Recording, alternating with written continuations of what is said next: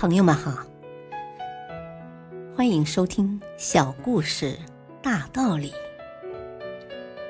本期分享的小故事是：快乐就在三天之后。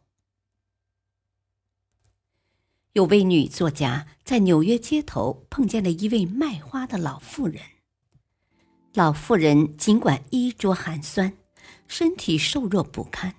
可是却精神十足，满脸都是喜悦。女作家买了一枝花，要离开的时候问老妇人：“啊，今天花卖的不错吧？看您这么高兴。”“哦，啊，正相反，今天您是第一个买我花的人。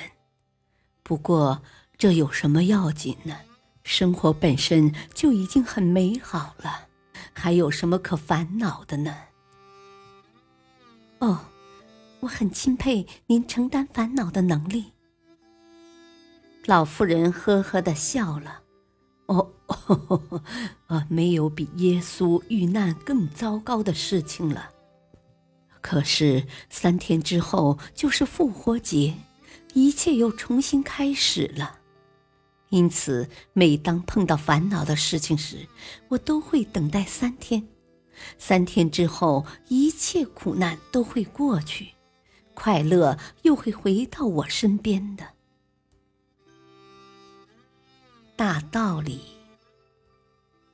人活在世上，不会总是一帆风顺、事事如意的，烦恼和苦难在所难免。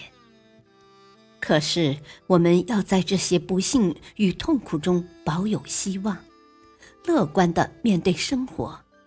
也许三天以后，那些烦恼和磨难便会在坚忍中过期作废，这样的人生才会时时充满快乐。